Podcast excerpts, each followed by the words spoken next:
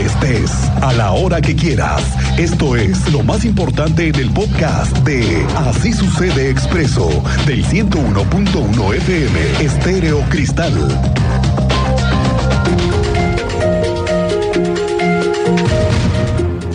Le tengo noticias nuevas con respecto al tema del transporte público. Y ahora sí, van a estrenarse los primeros nuevos camiones que entrarán a operar para que sean menos las quejas. Todo indica que es un nuevo concesionario, un nuevo competidor que le va a venir a quitar el mercado a los de Crobús y sus decenas de camiones chinos que poco a poco están dando de sí. Y si no, asómese a ver los patios de resguardo de Crobús, que ya parece un cementerio de camiones chinos, puros fierros que ya no sirven porque no les dieron mantenimiento. O en el sexenio pasado nadie les exigió. Esa es otra. Pero entonces, ¿entran a operar nuevos camiones? ¿A partir de cuándo? Cuéntanos, Andrea Martínez. Muy buenas tardes. ¿Qué tal, Miguel Ángel? Muy buenas tardes y también a toda la audiencia. Pues así es, a partir de este jueves 27 de abril entrarán en circulación 16 nuevas unidades para el sistema de transporte público Probus. Así lo anunció el director de la Agencia de Movilidad del Estado de Querétaro, Gerardo Juanalo Santos, que bueno, pues explicó que esto será a través de la nueva empresa concesionaria Control que renovará la totalidad de la flota de la Ruta 88 mediante la incorporación de estos 16 camiones. A su vez, bueno, pues agregó que los autobuses sustituidos fortalecerán la flota de la Ruta 76 y 133 medida que ampliará el número de unidades en servicio. Escuchemos, este anuncio el día de hoy el director de la Agencia de Movilidad del Estado de Querétaro. El uso de la tarjeta de prepago nos ayuda a que el recurso que se destina y que tú gastas en el transporte se destine a mejorar el sistema de transporte público Crobús. Esta es una acción más que el gobernador Mauricio Curi ha decidido para ir mejorando el sistema de transporte público.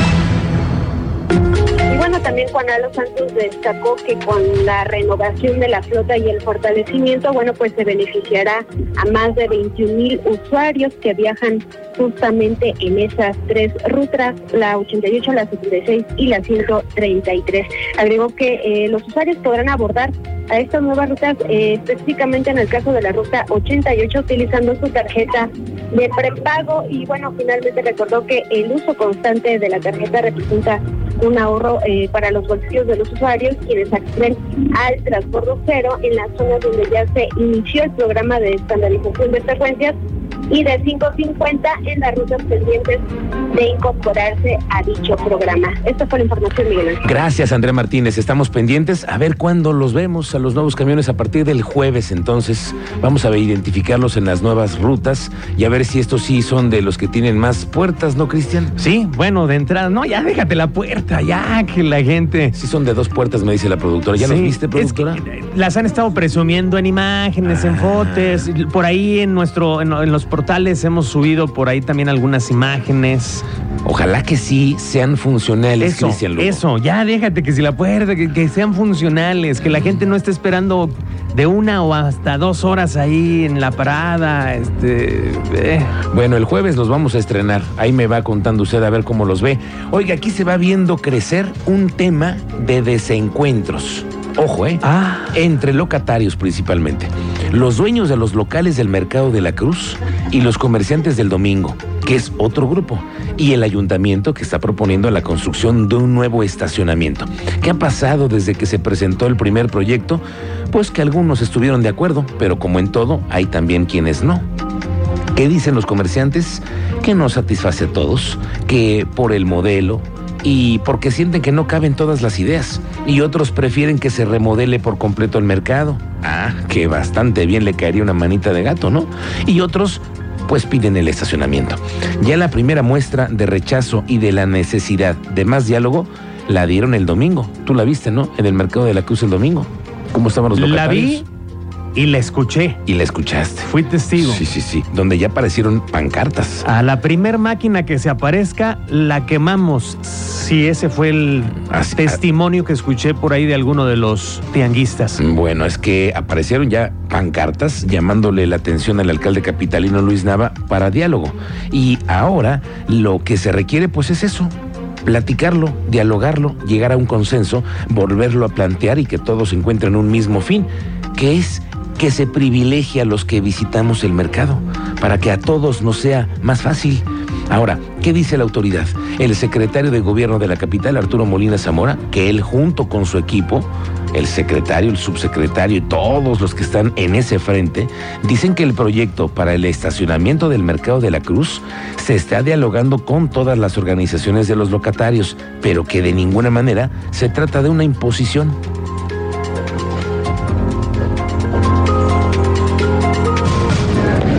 Ha estado trabajando en distintas versiones del, propio estacionamiento. Eh, se hizo una reunión que ellos pidieron los locatarios el día viernes para poder socializar la obra por parte de obras públicas y de servicios públicos municipales. Ahí estuvimos presentes para presentar el proyecto a la asamblea y eh, ellos nos informaron el día de ayer que tuvieron una asamblea de votación eh, en donde de manera mayoritaria este, en la votación que tuvieron, nosotros ya no participamos en la asamblea, ah, ellos autorizaron la, construcción del estacionamiento, que son los propios locatarios, hay que decirlo, es importante. El reporte que nos dieron fue que hubo 188 votos a favor contra 61 votos en Bueno, pues aquí hay otro tema que también es de la agenda municipal por el asunto de la gasolinera del porvenir, que aunque no ha abierto, se ha sabido que han intentado comprar las conciencias de algunos vecinos para encontrar una solución al conflicto, ¿eh? Aguas con eso. A pesar de que los empresarios de la gasolinera del Porvenir afirmaron que tenían todos los permisos en regla para operar, Tania Palacios Curí, que es la secretaria de Desarrollo Sostenible del municipio, dice que el establecimiento no cuenta con los lineamientos para operar. Incluso hay un amparo de suspensión a favor de los vecinos. No, es que nuevamente tengan todo el en regla. De hecho, no ha cambiado este, ni jurídica ni tramitológicamente nada desde la última vez que el municipio declaró a través del secretario Arturo Molina nuestra posición respecto a las autorizaciones de esta gasolinera. Eh, no ha habido tampoco intención formal por parte de de los empresarios de renovar la licencia. Sabemos que ya termina en 10 días, el 30 de abril, que son, ah, no, pues ya, el, domingo. termina la, este, el periodo de renovación de licencias de funcionamiento. Actualmente, de todas maneras, existe un amparo ya con una medida de suspensión definitiva a favor de los vecinos.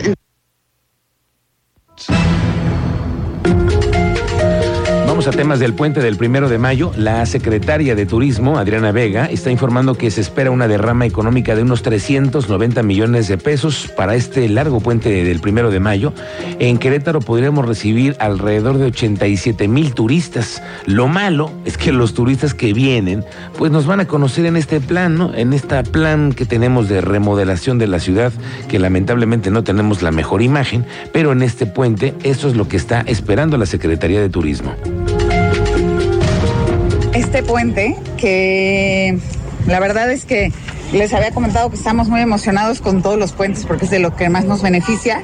Tenemos alrededor de el 65% más o menos estimado de ocupación hotelera con un, un estimado de alrededor de 87 mil turistas que vengan nos acompañen y desde luego una derrama como en, de 390 millones de pesos aproximadamente.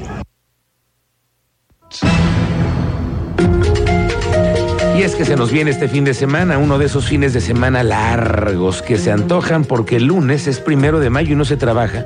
Y los trabajadores dijeron mejor que sí a un desayuno en un lugar cerrado, sin sol, en vez de marchar en las calles para gritar las consignas del gobierno y ahorrarse las mentadas. Esa es otra. De plano los tiempos se fueron por un encuentro que habrá con una clase trabajadora representada por algunos cuantos que van a ir al evento.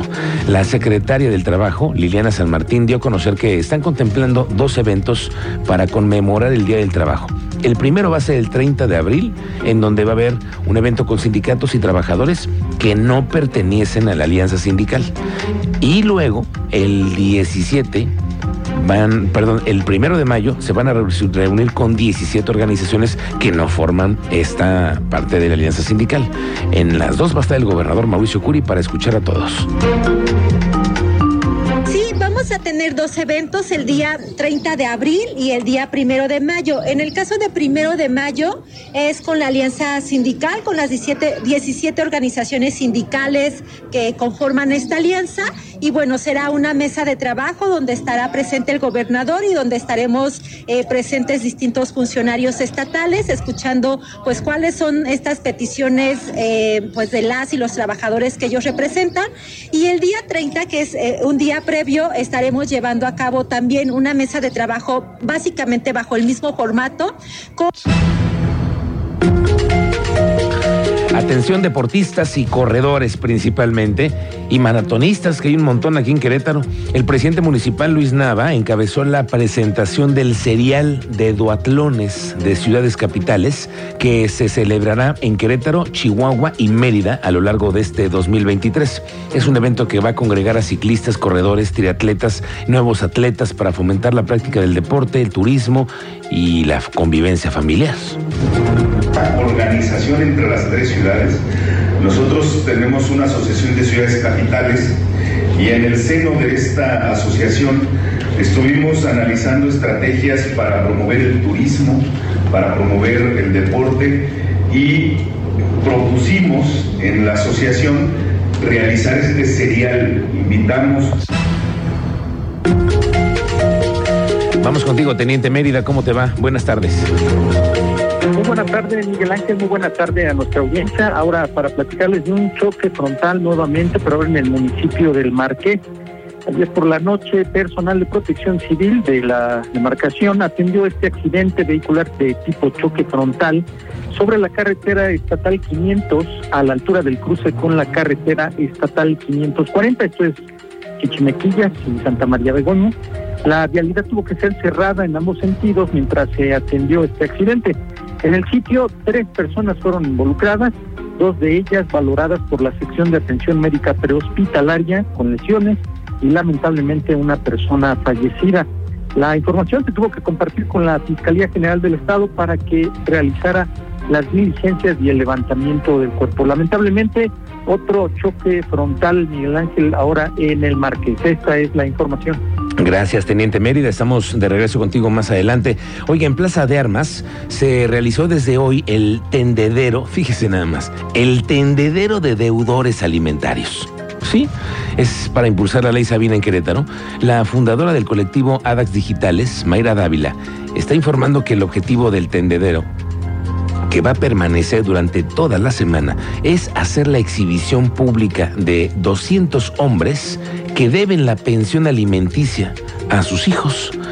Se busca impulsar la presentación y aprobación de la ley Sabina en Querétaro, la cual implica 40 reformas entre civiles y penales que buscan dar certeza a las madres para asegurar la manutención de sus hijos. Pues decidimos proceder al tema del tendedero de deudores, hacer esto, porque notamos, eh, pues, mucha eh, tranquilidad, así lo vamos a llamar, mucha tranquilidad respecto al tema y muy preocupados los legisladores por eh, no transgredir los derechos de los deudores alimentarios.